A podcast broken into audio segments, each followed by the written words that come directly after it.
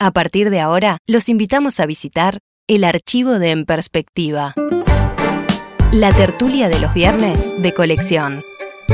Un viaje a través de los años junto a la mesa de los viernes, la más intemporal de En Perspectiva para volver sobre temas que nunca dejan de ser actualidad.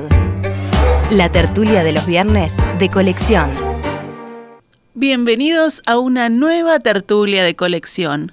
Hoy viajamos en el tiempo hasta el año 2014.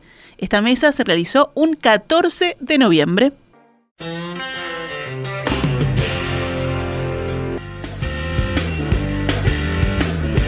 Lindísimo el cuento del ruso, pero yo sigo sin saber si está soleado afuera. ¿Sí? ¿Despejado? ¿Cómo está el cielo? Ah, precioso. Una mañana de viernes ideal, entonces. Eh, lo que quiere decir Cielo Emiliano que acá no tenemos ventana.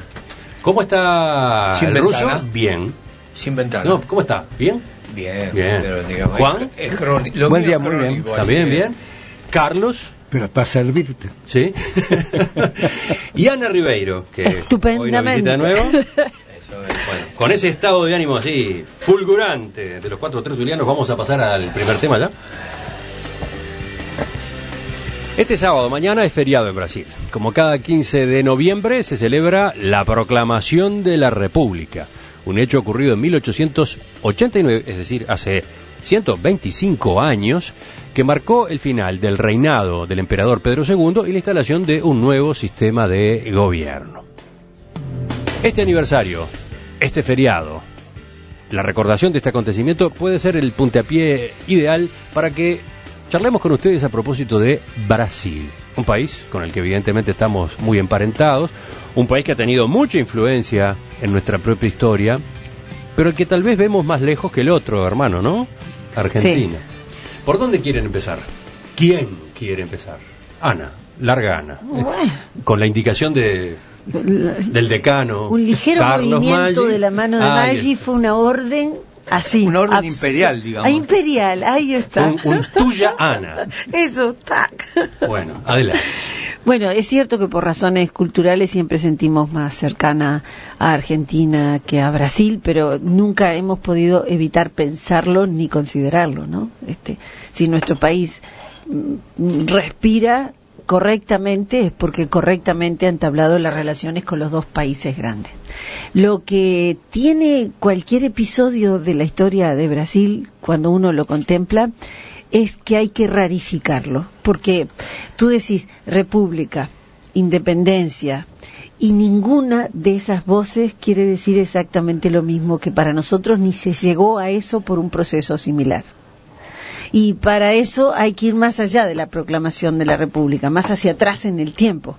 Cuando la crisis de la monarquía europea desata en toda la América de habla hispana un proceso de ruptura que termina con las proclamaciones de la independencia, Brasil tiene el proceso opuesto. Sus reyes sí logran escaparse de la invasión napoleónica y ellos tienen en casa, que para mí es la piedra fundamental de todo lo que siguió, la corte entera, porque Ah, hay que recordar que sí. la corte entera se escapó y los barcos ingleses lo trajeron. Y nosotros nunca vimos a un rey hasta que vimos a Juan Carlos, pero ellos vieron bajar a Carlota, oh, qué horrenda y encima es renga. Bajar al rey, oh, qué espantoso, el príncipe regente. Pero nos habían mandado retratos que eran más lindos, tuvieron un impacto, porque además venían pelados, porque habían pescado piojo en el barco. Uh, así que los pelaron, uno era gordo, el otro era rengo. Así que, ah, primer cosa que tuvieron, ver de cerca el poder, una desilusión respecto a la representación gráfica y luego una resemantización del poderío porque tuvieron el imperio en casa con el emperador en casa. ¿Dónde y fueron imperio por siempre jamás. ¿Dónde fue?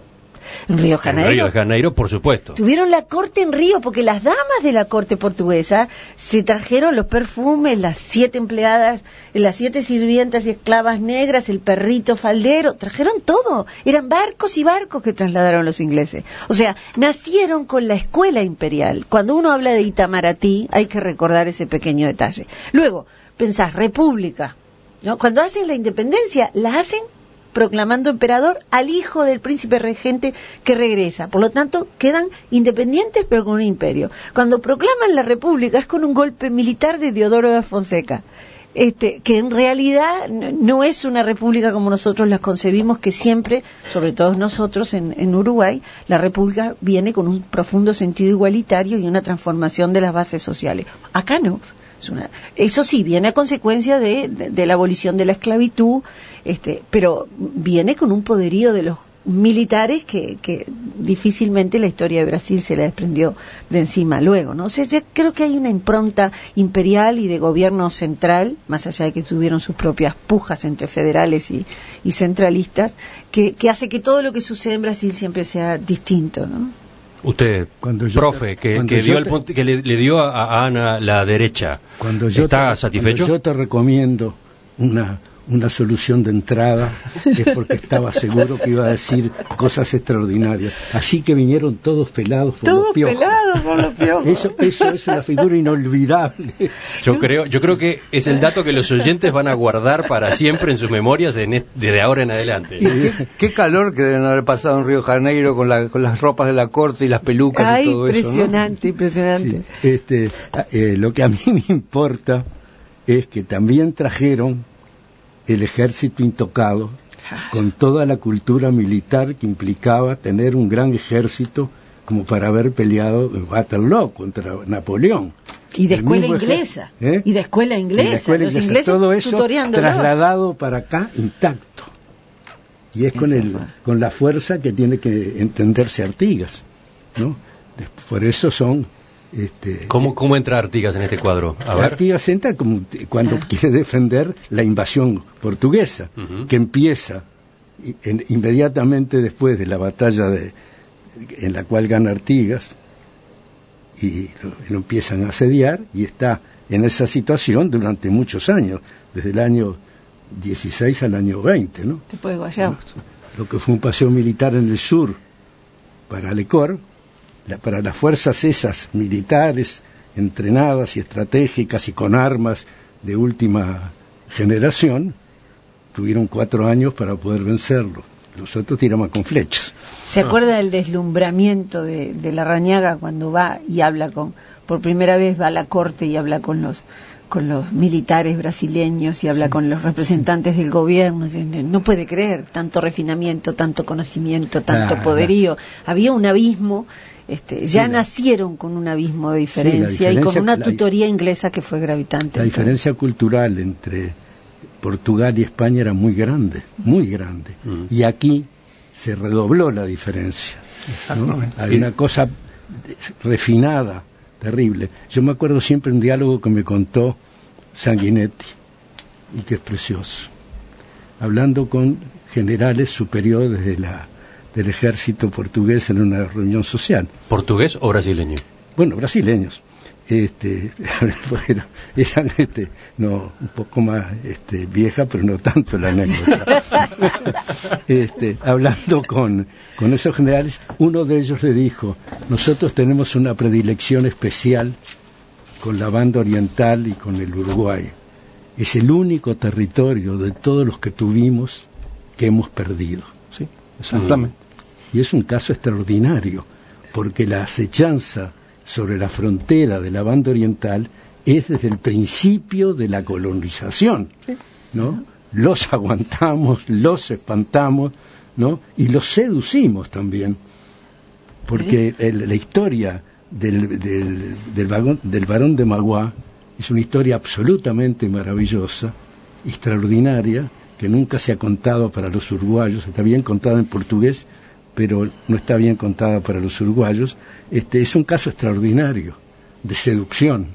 Tipo era un potentado, un empresario multinacional impresionante y se vino a vivir a, a la banda oriental con su familia y construyó una casa para vivir aquí. Estaba encantado y deslumbrado por verlo. Es una situación extraña, ¿no? El Este, sobrino de la Rañaga. Sí, Y Lecor se casó con una oriental, claro. que lo adoró hasta el último día de su vida y lo siguió 30 años menor que él. Mm. Eh, dice un oyente que en el año 1982, estando en Porto Alegre, recuerda haber visto publicidad electoral de un partido monárquico. Sí, sí.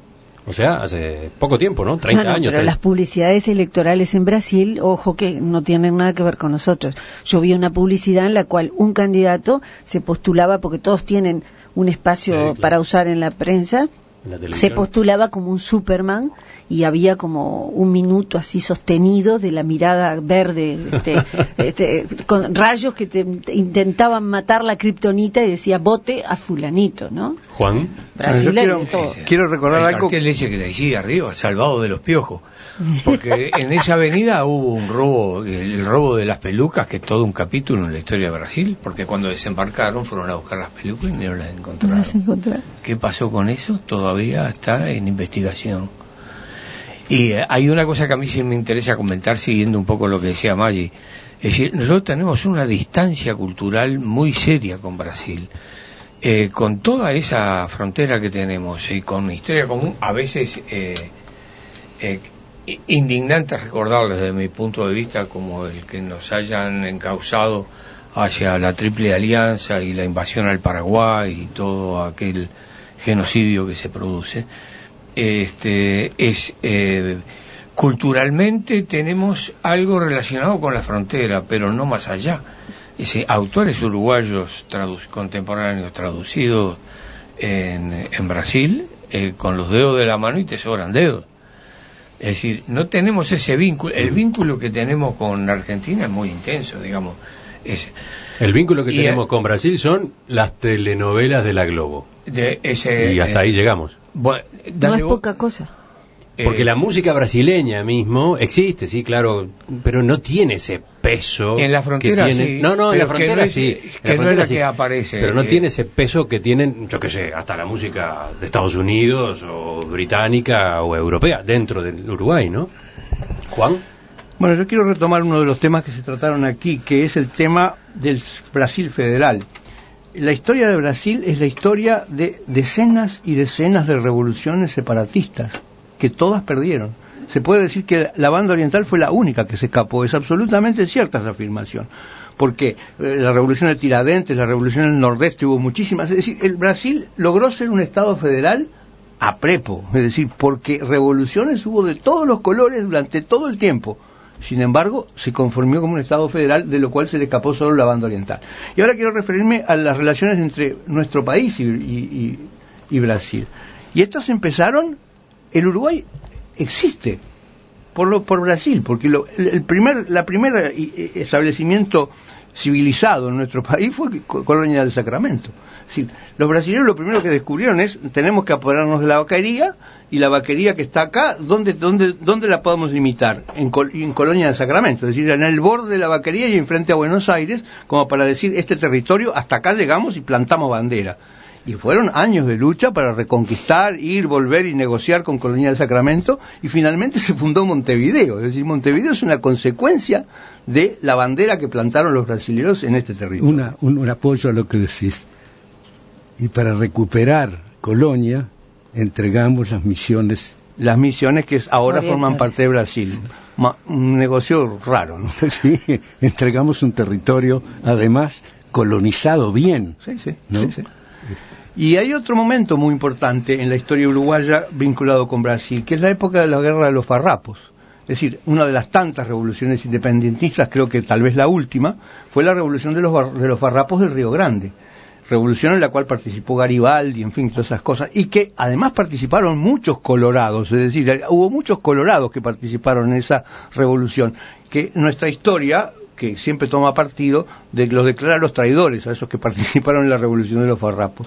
Y ¿De qué año estamos Uh, hablando? Estamos hablando de 1830 por ahí, ¿no? Sí, de 30 al 30, 36. 35, Y además una, una revolución de profusa influencia republicana de Sí, los sí, orientales. exactamente. Hasta el día de hoy, a los riograndenses, el resto de los brasileños los llaman los castellanos Sí, y, sí. y los sospecha de que, de que no están del todo integrados. Claro, libro. exactamente. Inclusive la idea de los farrapos era hacer una, hacer una república, una república incluyendo la banda oriental. Es decir, que el territorio eh, del territorio ese del sur de Brasil se consideraba distinto porque era ganadero, era productor de tasajo igual que nosotros, y era, en fin, eh, tenía una gran afinidad y eran gauchos, eran los mismos gaullos que, que acá. De modo que la- una de las ideas de la revolución de los farrapos era hacer una, una, una zona independiente, que fue otra variante de la invasión brasileña distinta, ¿no? Una, una especie de, de- de invasión política. Sí, hay, hay un libro maravilloso que se llama As duas grandes intrigas. la, la intriga republicana en el Brasil, la, in- la intriga soberana en, en la Blanda Oriental. ¿no? Eh, Me causa gracia este mensaje que llega de, de un oyente que de algún modo engancha con lo que decía Juan, pero habla del presente, del vínculo Uruguay-Brasil. Ah, yo, yo quería hablar ahora. Dice Alejandro, Colonia está invadida por Brasil, por turistas y no por militares. Y por suerte está invadida por esos turistas brasileños, dice el oyente. Claro, porque Colonia eh, es un, mer- un mercado turístico muy dependiente de Argentina. Y últimamente de Argentina llega poco, ¿no? Así que ese movimiento turístico de origen brasileño, no digo que compense, pero, pero sí por lo menos atenúa una crisis que sería, si no, muy complicada. En realidad vienen a ocupar, ¿eh? es una ocupación. ¿Ocupas coca? ¿Seguimos? Yo quería mencionar una cosa sobre el Uruguay actual. Lamentablemente ahora estamos, la, la- la filosofía eh, en este momento es, parece se- seguir a Brasil. Y, y eso Subirse formó al estribo, dijo Mujica. se- bueno, se- se- y además estamos integrados con ese mamarracho que es el Mercosur. Es decir, creo ¿Cómo que- mamarracho? Bueno, ¿Cómo bueno, ese error histórico que es el Mercosur. Entonces, este, creo que tenemos que seguir repensando cuál está nuestra vinculación con nuestros vecinos. ¿no? Sobre todo porque nuestros vecinos están entredichos si de verdad despega como se pensó que despegaba, porque ha sido muy reciente. Si pensamos cinco o seis años atrás, todavía todo el mundo tenía la idea de que en aras de las BRIC este, y demás, Brasil despegaba con una fuerza impresionante y bueno, subirse al estribo de ese cometa con una larga cola parecía una cosa muy apropiada. To- Todo eso parece hoy estar por lo menos en entredicho, ¿no? Si de verdad Brasil despega o no, yo creo que son muchas las cosas que están en duda y Ayer hubo un homenaje a Beck Villegas, una personalidad rarísima y extraordinaria, ¿no? No creo que haya habido un... Y estuvimos juntos y hablamos ahí, este, Juan y yo. Y este, una de las cosas extraordinarias fue la frase de un hombre inteligente, con humor, este, al cual se le perdona todo y se le quiere mucho. Y cuando se habló del Mercosur, Villegas dijo, yo no sé qué vamos a hacer nosotros con esos socios menesterosos. Lo estamos todavía aplaudiendo. Seguimos hablando de Brasil y de la relación Uruguay-Brasil. Carlos, Sí, la relación Uruguay-Brasil que tiene una historia eh, signada por la cultura. Brasil tenía una cultura superior, pero cuando estuvo acá Fernando Enrique Cardoso, yo conversé con él y una de las cosas que me dijo me dejó asombrado. En la colonia eh, este, portuguesa de Brasil estaba prohibida la enseñanza. Los que querían crea- crearse una formación cultural viajaban a Portugal. Y acá la colonia no ten- estaba prohibida la enseñanza. Así que la- las diferencias sustanciales entre Brasil y Uruguay tienen un fundamento cultural. De- Brasil es un país loco, tiene una cultura superior en una, en una colonia a la cual lo que había que hacer era mantenerla ignara.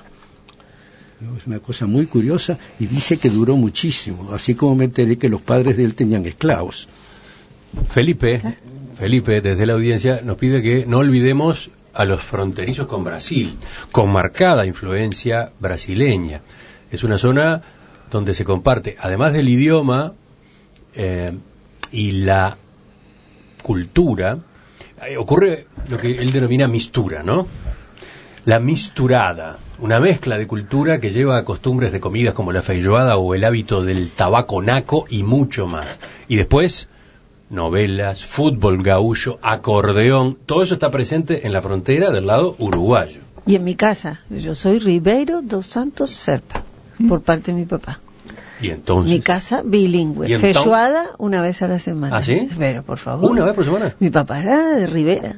vieja, por favor, no me haces una feijoada. Mi papá hablaba así. ¿Y hoy tú conservas esa tradición? No, no, pero conservo otro, no, no, la gastronómica, pero ojo, este, cuando viene mi hermano, tengo un hermano que vive en Brasil, siempre trae poroto negro para hacer feijoada y se hace una, invito a mi otro hermano, pero todas las otras costumbres, incluso cierto bilingüismo, se mantienen fuertes en mi casa. Yo quería mencionar respecto a lo que dijo Carlos sobre la educación que el, posiblemente el, más grande escritor de Brasil, que es Machado de Asís, que era un mestizo, tuvo grandes dificultades para salir adelante precisamente por eso, ¿no? Es decir, es, una historia eh, casi trágica la de Machado de Asís para lograr hacer reconocido como un escritor y ahora reconocido como posiblemente el mayor escritor de Brasil. Es una historia trágica, ¿no? Este, y además hermosa porque culmina hace muy poco es decir, la presidencia de, Fernando Enrique Cardoso significó para Brasil un golpe de timón enorme. Ahora los vamos a culturizar a fondo a todos y en muy buena medida lo vienen logrando. ¿no? Fueron, estuvieron muy lejos del Río de la Plata en cuanto a eso. ¿no? Él decía que tenían endiosado a, Sarmiento y a, y a Varela como dos cosas imposibles para Brasil y cuando hicieron el empujón de la cultura nos sobrepasaron. De hecho, en los rankings de las universidades, las brasileñas ranquean muy lejos de las nuestras, por arriba. Bueno, están los oyentes que a todo esto que venimos comentando le agregan un eslabón. Maracaná. La frutilla arriba del helado. Es el eslabón perdido. Maracaná. En el vínculo Uruguay-Brasil, vaya si pesa, ¿no? Sí. Yo creo que en la zona de la frontera hay una república independiente, digamos. Eh, la música del acordeón de los ríos grandes es, lo que más lo que más escucha la gente además hay una especie de multinacionalidad y bueno hay educación bilingüe nuestra relación con Brasil es de toda la vida y para toda la vida y a dos puntas en defensa del Mercosur, Brasil sigue siendo uno de los principales compradores del Uruguay. El arroz uruguayo va para allá sin necesidad de embarcarlo, de transportarlo, eh, los productos lácteos, digamos, este, y hay un crecimiento Brasil. Brasil es un continente.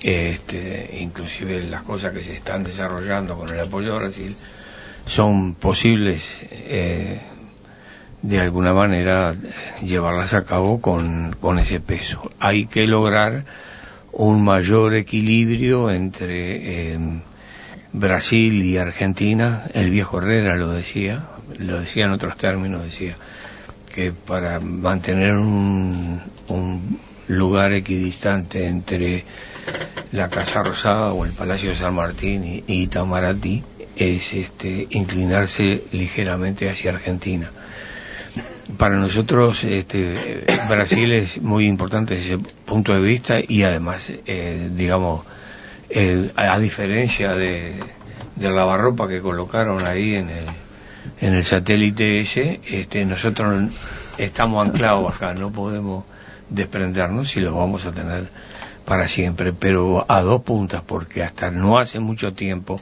y seguramente esas voces existen, más de un político ha anunciado que los límites naturales de Brasil hacia el sur son el río de la Plata.